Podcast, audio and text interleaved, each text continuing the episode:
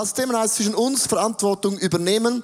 Und wenn es um das Thema Verantwortung geht, ist es mega wichtig zu wissen, es gibt zwei Punkte, auf das ich sehr gerne eingehen möchte. Wenn du Verantwortung übernimmst, ist es wichtig, dass du weißt, du hast einen emotionellen Tank und dem muss man schauen, dass der nicht immer am Anschlag ist. Und die zweite Frage ist, was ist denn deine Erwartungen, wenn du Verantwortung übernimmst? Weil es kommt selten so, wie man das ganz genau sich auch vorstellt. Also, Nimm auch mit in einen Lift. Es ist Montagmorgen, du gehst in einen Fahrstuhl. Wer kennt das nicht? Und der Fahrstuhl ist schon ein bisschen so eng und voll. Und du bist schon ein bisschen ungeduldig, weil du gedacht, zehn Sekunden sind schon vorbei. Und dann siehst du in deinem linken Auge, dass eine Person sehr zügig zum Fahrstuhl hinzuläuft. Kennst du den Moment? Und du weißt, okay, soll ich den Knopf drücken, Wartelift oder Go-Lift. Kennst du das? Das ist ein saudumm so ein Moment, weil du hast ein bisschen, ein bisschen eine Eile. Und dann steigt die Person, schafft es noch, steigt in den Fahrstuhl ein. Dann denkst du, so, jetzt geht die Reise los und dann ertönt ein interessantes Geräusch. Der Fahrstuhl ist überfüllt. Eine Person hat den Fahrstuhl überfüllt und du denkst so, die eine Person, die da reingekommen ist, soll doch die Treppen hochgehen. Kennst du das, wenn der Fahrstuhl im Leben überfüllt ist? Und wir alle haben so Fahrstühle im Leben. Es kann sein, dass in deiner Familie der Fahrstuhl ist schon voll und dein Kind sagt noch ein Wort und macht es äh, äh, äh, äh. oder ein Fußballteam steigt ab, äh, äh, äh, äh. was auch immer das ist. Und wir haben alle so Fahrstühle, wo eine Sache es zum Überlaufen bringt. Und jetzt ist hochinteressant dass die eine Sache, die es zum Überlaufen bringt, ist plötzlich das Urproblem von allem in deinem Leben.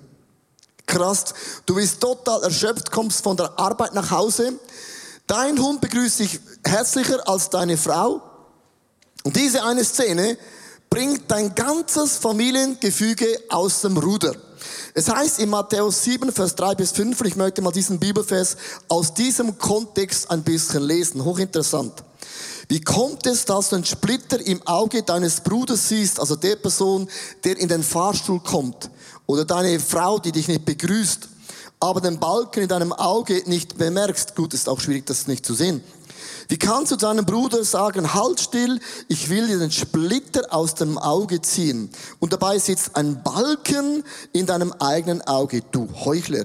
Zieh zuerst den Balken aus deinem eigenen Auge, dann wirst du klar sehen und kannst den Splitter aus dem Auge deines Bruders ziehen können. Ich habe es äh, gezeichnet, was dieser Bibelvers aussagt. Also wie, wie, wie kann es sein, dass du diesen Balken in dir nicht siehst, also wenn wir Verantwortung tragen, gibt es immer eine Sache, dein, dein, deine Emotionen oder deine Seele ist wie ein Tank. Wenn der Tank bereits schon gefüllt ist am Montagmorgen oder wenn dein Tank noch Spatzung hat für das Unvorhergesehenes, hat es eben Spatzung. Und das geschieht genau dann, wenn diese eine Person, die ja gar nichts dafür kann, in den Fahrstuhl einzieht, es bringt deine Emotionen grausam zum Überlaufen. Das kann diese eine Person sein, es kann der Chef sein, es kann das Auto vor dir sein. Das Gas geben hätte müssen, dann wärst du nicht im Rot. Kennst du das? Und es bringt etwas zum Überlaufen und man zeigt immer mit dem Finger auf die Person und sagt, die Person ist schuld. Aber wenn dein Tank eben noch emotionell noch eine Spatzung hat, dann kann die eine Person im Fahrstuhl einsteigen, no problem, denkst, so geil, diesen Ton habe ich schon lange nicht mehr gehört. Und du freust dich darüber, äh, etwas zu leben, was man nicht immer erlebt. Stimmt das? Und die Person steigt ein und es macht nichts in deinen Emotionen. Und ich finde dieses Bild finde ich so treffend, weil wir haben oft dann das Gefühl, dass meine Frau, meine Kinder, der Pastor, äh, der Brexit, der Donald Trump, wer auch immer auf der Welt, ist dann plötzlich schuld für deine Umstände in deinem Leben. Susanne, meine Frau, wird heute erklären, wie geht man um mit diesem emotionellen Tank in unserem Leben? Was sind so Gründe, dass eben das zum Überlaufen bringt? Und ich bin sehr, sehr gespannt. Immer küssen. Ja. In diesem Fall noch danke für dein schönes Muttertagskompliment. Gern geschehen. Es ist angekommen hinter der Bühne. Schön. Genau, emotionelle Belastbarkeit, das ist ja das Thema ähm, von mir jetzt gerade im doppelten Sinne. Und ähm, genau, es ist emotionelle Belastbarkeit, ist die Fähigkeit, Dinge auszuhalten im Gegensatz zu emotioneller Labilität. Also man würde jetzt zum Beispiel sagen, das, sind, das, ist, das demonstriert und zeigt die emotionelle Labilität und das die emotionelle Stabilität. Es ist die Fähigkeit, diese Gefühls Gefühlswellen aufzufangen. Und das ist gleichzeitig auch die Fähigkeit, wenn man emotionell stabil ist, dass man Dinge wie Rückschläge oder Fehler oder, oder einfach solche Dinge im Leben ausgleichen kann und nicht gleich emotionell reagiert. Und das ist ja schön und gut, wenn das funktioniert. Aber wir alle kennen so Stressoren in unserem Leben, wo eben sich das Wasser füllt und füllt und füllt. Und solche Stressoren haben wir mal aufgeschrieben. Das ähm, ist zum Beispiel, ich zähle euch die auf, die da aufgelistet sind, ständige Erreichbarkeit, häufige Überstunden, hoher Leistungsdruck, ständige Lärmbelastung, immer die Kopfhörer in den Ohren oder der Baulärm oder der Verkehrslärm oder der Kinderlärm oder der Chef, der lärmt, immer eine Lärmbelastung, anhaltende Finanzprobleme, der Tod nahestehender Personen, Cybermobbing, musste ich also meine Jungs fragen, was ist eigentlich genau Cybermobbing? Also wenn du da die Kommentare auf Instagram siehst und äh, die nicht so positiv ausfallen bei dir zum Beispiel, da fängt es an. Ständiges Multitasking, obwohl man uns Frauen das zum Beispiel zusagt, ist es trotzdem etwas, das vielleicht das Fass zum Überlaufen bringt. Zunehmende Oberflächlichkeit in Beziehungen, eine angsteinflößende Kriegsrhetorik, zunehmende Umweltschäden und so weiter und so fort. Und ich glaube, wir alle sitzen hier drinnen und könnten mindestens eins oder vielleicht auch mehrere Dinge anstreichen in unserem Leben. Und wenn ich so denke, wo ich, wo wir uns gerade befinden, da kann ich effektiv mehrere anstreichen. Mein Vater, der Ende Jahr gestorben ist, dann der Umzug, respektiv das Haus verkaufen, der Umzug, der Einzug, der nicht stattgefunden hat, enge Freunde, die im Sterben liegen und so weiter und so fort. Das sind alles so Dinge. Man denkt immer, ja, mach nicht so ein Theater. Aber es ist der Fall, dass man eben emotionell ein bisschen unbelastbarer ist, als man gewohnt ist. Gestern sind wir mit einem Schiff gefahren, äh, weil wir den Geburtstag von meiner Futter, Mutter feiern wollten. Und dann ist ein Sturm ausgebrochen und ich habe einfach gemerkt, dass sie das emotionell mehr belastet als uns andere, weil sie eben den Tod von ihrem Vater noch so nah spürt.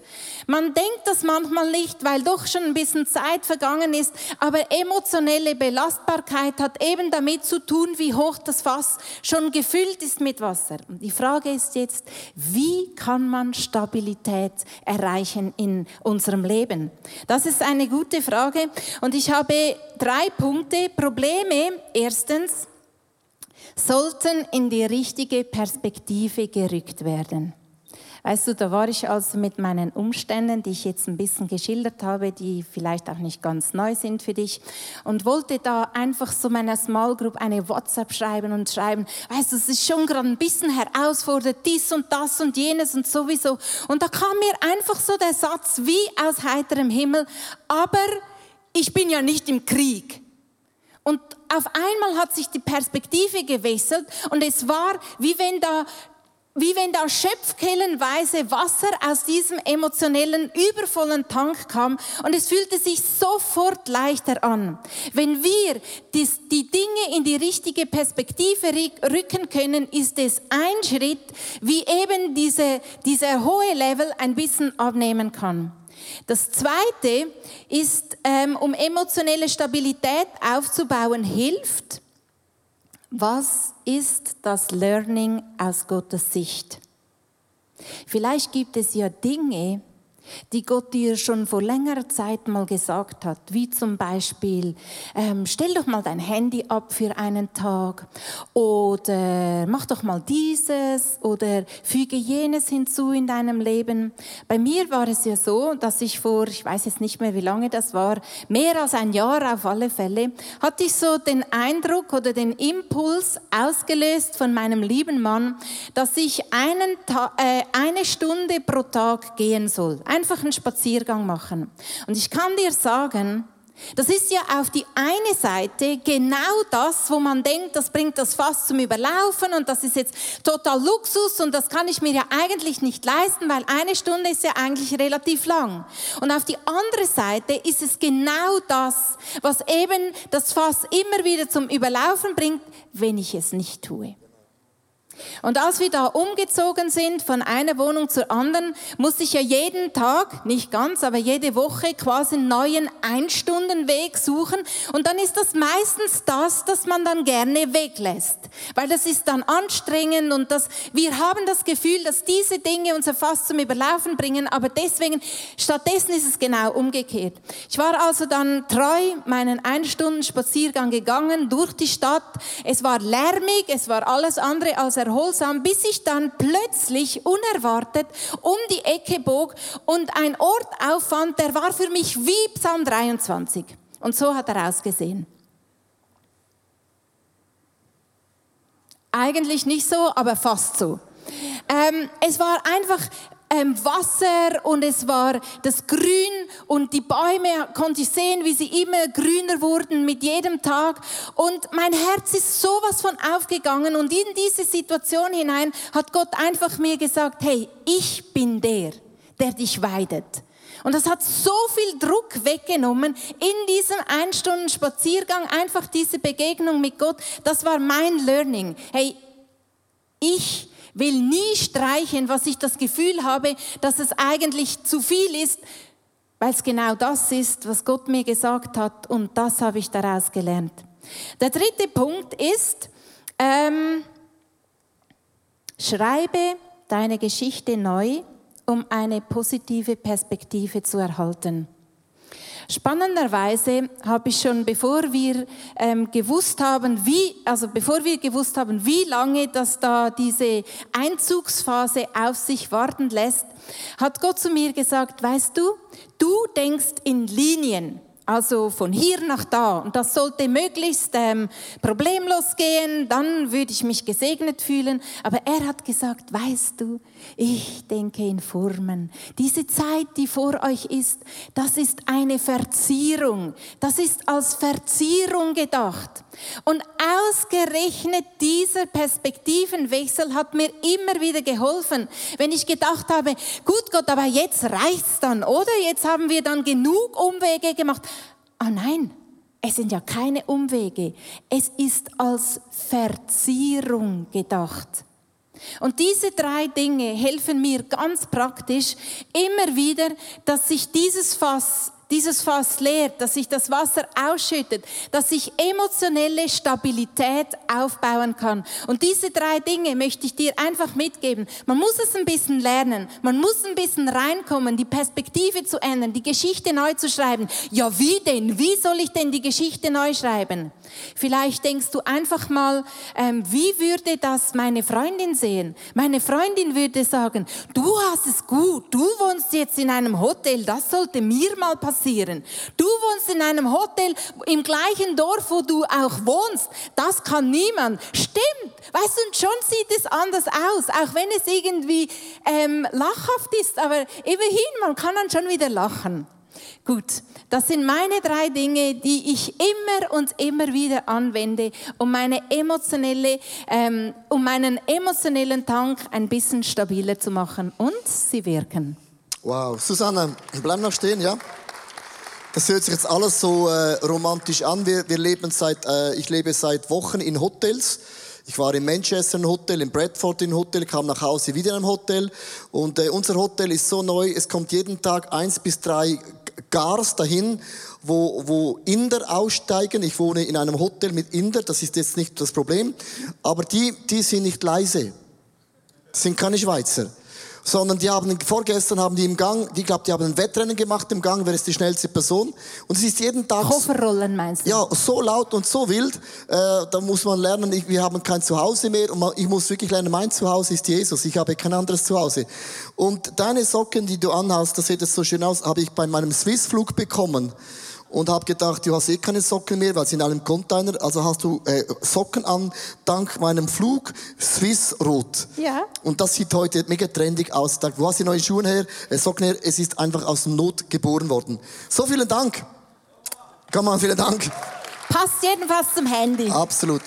Also mega, mega wichtig, dass wir einfach verstehen, wir alle haben äh, so, eine, so einen Tank und der, der ist, wenn der, wenn der voll ist und wenn der voll ist, dann überreagieren wir immer. Und das ist mega wichtig, dass du weißt, mein Tank ist voll, mein Tank ist voll.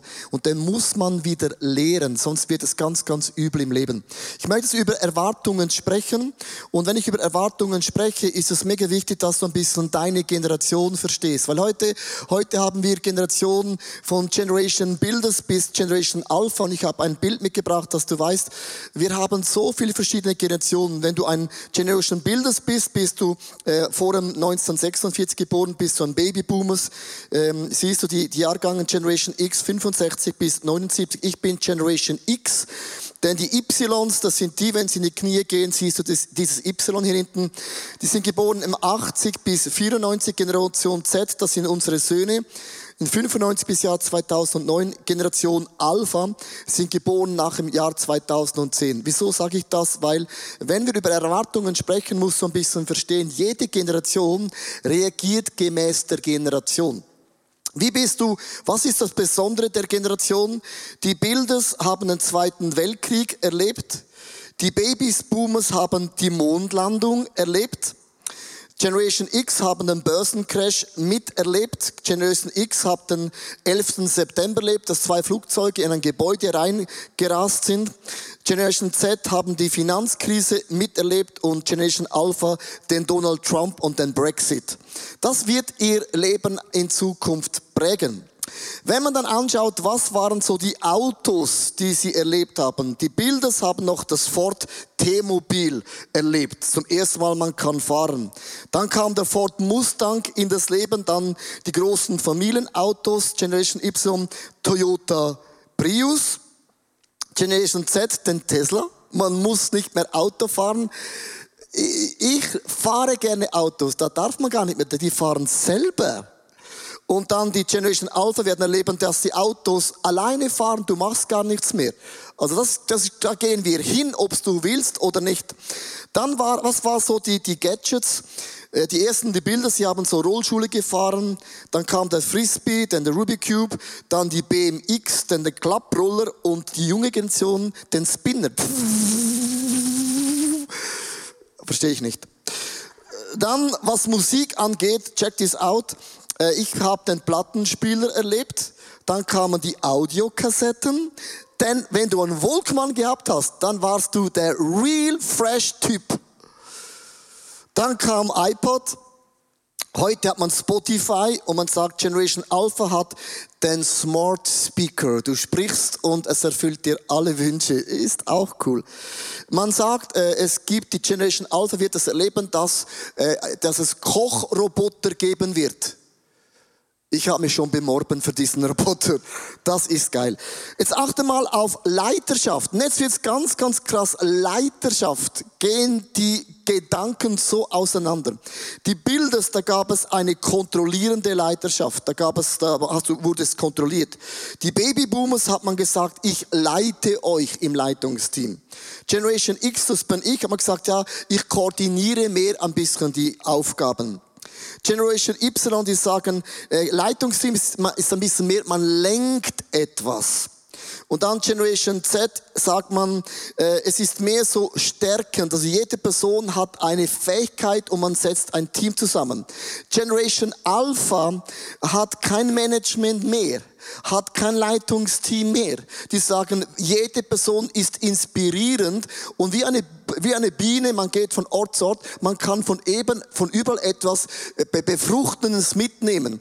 Das ändert eine ganze Leiterschaftsart. Wieso sage ich das, wenn ich jetzt sage heute, was sind deine Erwartungen, hörst du es immer mit deiner Generation Ohr. Verstehst du? Jeder hört was ganz, ganz anderes. Und ich möchte euch mitnehmen in die zwei großen Extremen. Wenn du ein Babyboomers bist, dann hat man gesagt, ich arbeite mega hart. Ich arbeite mega hart, ich arbeite viele Jahre. Man gesagt, wenn ich hart arbeite, wird man eines Tages das Resultat sehen. Da war nicht das Thema, du bist geliebt, du bist wertvoll, du kannst alles, du bist alles. Das waren prägend, das hat man gar nicht gepreacht. Man gesagt, wer anpackt, der wird erfolgreich. Das waren so der hardworking generation. Aber vom hart anpacken gab es dennoch, dennoch eine Realität. Und von der Realität zur Erwartung gibt es immer einen Gap. Und wenn das so weit auseinandergeht, was du dir vorstellst und was wirklich ist, erlebst du einen Frust, eine Enttäuschung, einen Neid, eine Bitterkeit. Weißt du, was ich meine? Das heißt, ich, du hast gedacht, wenn ich hart arbeite, werde ich erfolgreich, werde ich glücklich, wird Gott mich segnen. Wenn dieser Gap auseinandergeht, entsteht Frust und ein ganz großer Neid in deinem Leben. Nimm das mal ganz kurz mit in deinen Gedanken. Nehme ich jetzt die Generation Z zum Beispiel, das ist so die Lucy-Generation. Die sagt was ganz anderes. Abwarten bis die Welt sieht, wie fantastisch ich bin. Warum ist das so? Ja, wir haben sie so gelehrt. Ihr seid gut, ihr seid fantastisch. Es gibt keine Grenzen. Du kannst alles, du bist alles. Achte mal auf die Predigt, Predigtart. Das ist eine Frucht. Okay, ich warte, weil ich bin ja gesegnet, gebläst, erneutet, einmalig, wunderbar geliebt und einzigartig. Verstehst du? Die Generation hat von dem ein bisschen zu viel mitbekommen. Die andere Generation hätte es hören müssen. Und die müsste man hören, hey, nimm mal deine Hände aus dem Hosensack. Verstehst du?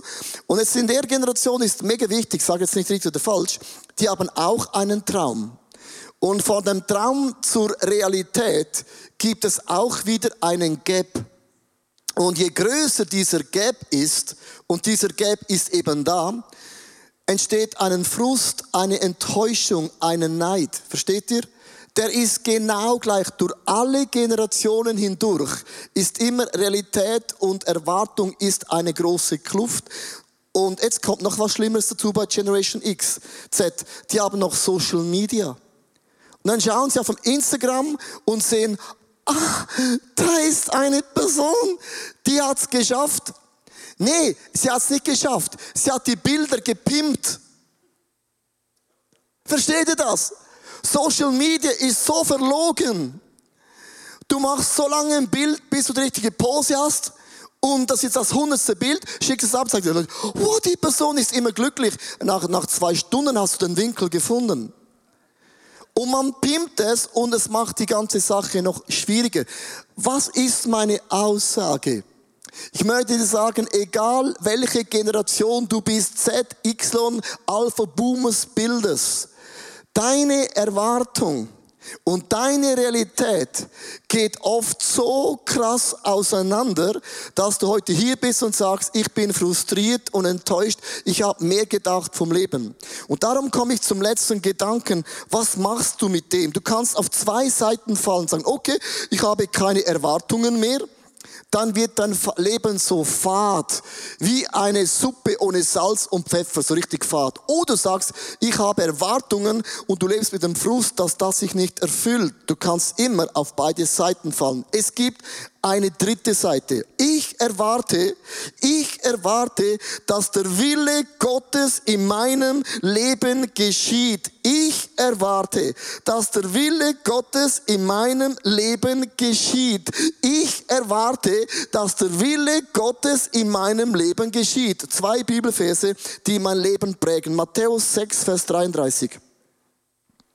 Trachtet zuerst nach dem Reich Gottes nicht nach deinen Wünschen, nach deinen Träumen, nach deinen Vorstellungen. Dann wird seine Gerechtigkeit, so wird euch alles zufallen. Trachtet nach Gottes Reich, dann wird euch alles, alles in deinem Leben zufallen. Versteht ihr, was ich meine?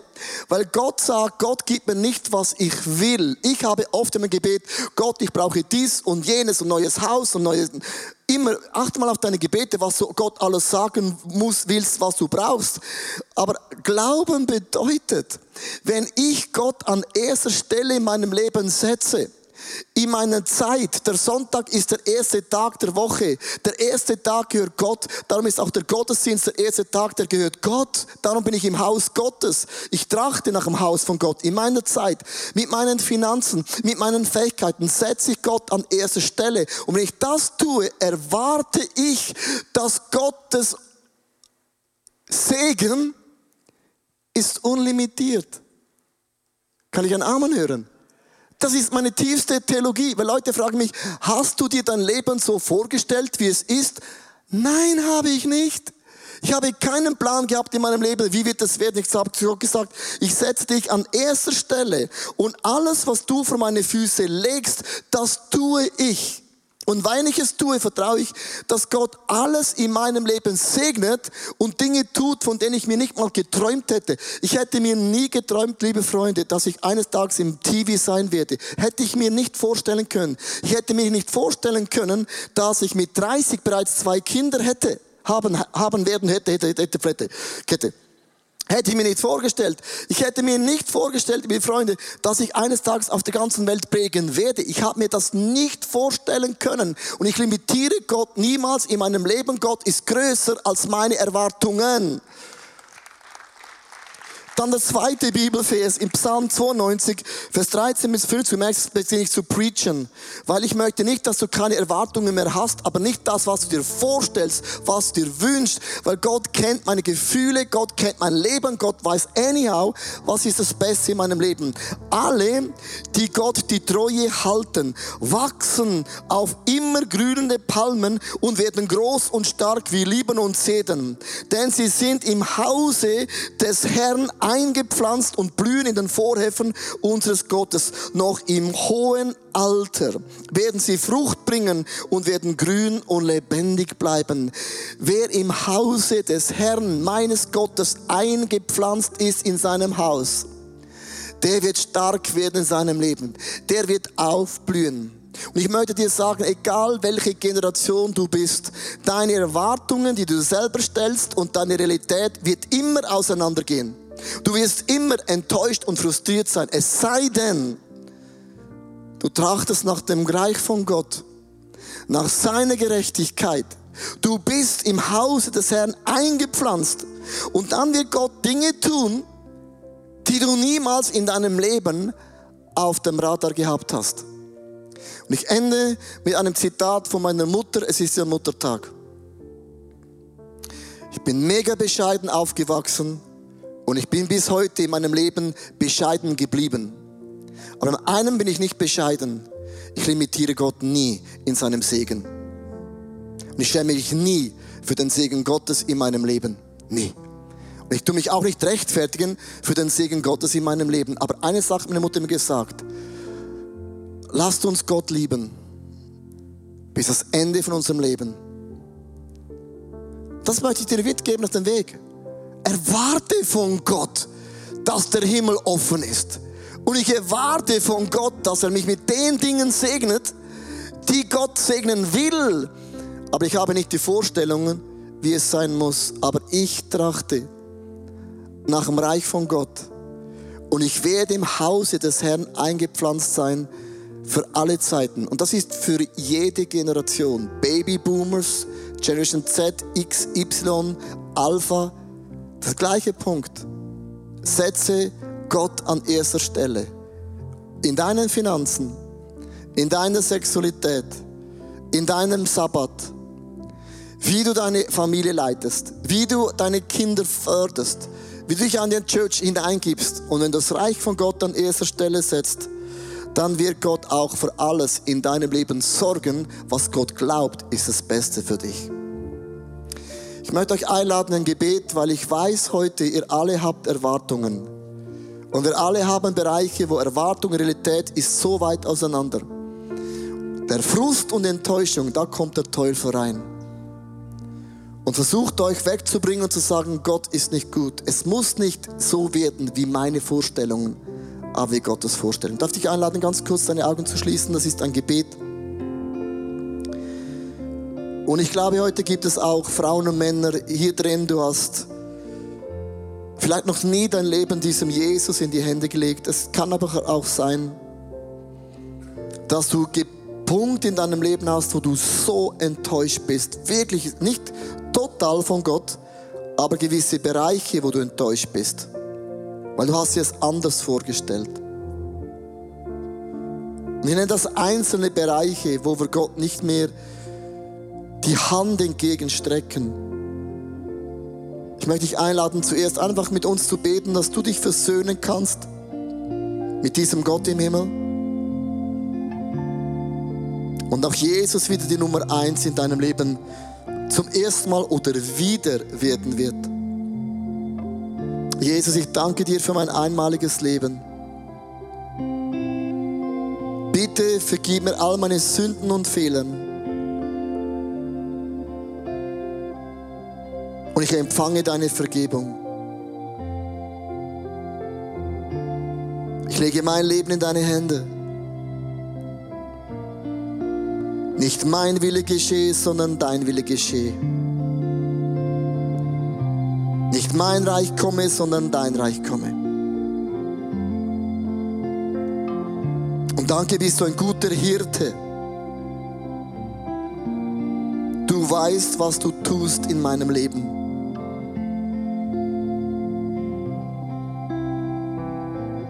Das Wort Amen bedeutet, es sei so. Ich möchte alle anderen bitten, wir alle haben äh, Erwartungen und auch Vorstellungen. Die Bibel sagt, Gott gibt mehr, als wir jemals erbitten oder uns auch nur vorstellen können. So groß ist seine Kraft, die in uns wirkt. Ich bin nicht allmächtig und ich bin nicht allgegenwärtig und ich bin nicht allwissend. Das ist mein Zitat, das ich oft benutze. Ich, Leo, bin nicht allwissend, ich bin nie allgegenwärtig und ich bin niemals allmächtig. Und ich setze dich, Gott, an erster Stelle in meinem Leben. Sei du der Mittelpunkt meines Lebens. Und du wirst mir das hinzugeben, was für mich am besten ist. Sei es viel oder wenig. Ich möchte euch bitten, für einen Moment, ich, es, es gibt heute Morgen Früste in uns, die ich jetzt dich bitten möchte im Gebet, ganz konkret deinem Gott zu platzieren. Du hast Erwartungen an denen hältst du dich so fest und siehst den Rest vom Segen von Gott schon gar nicht mehr. Darf dich bitten, so einen kurzen Augenblick deine Früchte in einem Gebet, wo auch immer du sitzt, auch auf dem Livestream, auf dem TV, diesem Gott in die Hände zu geben. Ich werde ein paar Augenblicke ruhig sein und einfach diese, diesen Moment geben, dein Herz auszuschütten. Jesaja sagt in der Bibel, Gott, hier bin ich, gebrauche mich. Hier bin ich, gebrauche mich. Ich setze dich an erste Stelle meines Lebens. Sei du der Mittelpunkt meines Lebens.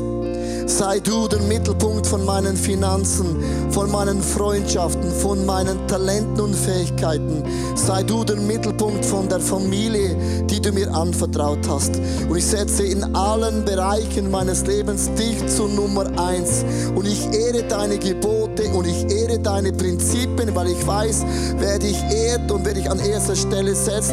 Du wirst für alle anderen Dinge in meinem Leben höchstpersönlich wirst du sorgen und eingreifen und schauen. Und ich erwarte von meinem Gott alles. Weil Gott ist allmächtig, Gott kann alles, Gott ist alles, Gott hat alles. Ihm gehört der ganze Himmel. Er hat, kein, er hat ein Vorratslager, das ist größer, als die Welt jemals hat. Und ich vertraue darauf, dass Gott weiß, was er tut. Er ist Gott und ich bin es nicht. Und ich vertraue, weil ich vertraue, denn ich vertraue. Und ich glaube, weil ich glaube, denn ich glaube, weil ich glaube. Und ich vertraue, und ich vertraue, dass Gott in meinem Leben noch immer zum Ziel in meinem Leben kommt. Darf ich einladen aufzustehen? Wenn ich worship in diesen Liedern, dann erwarte ich von Gott alles.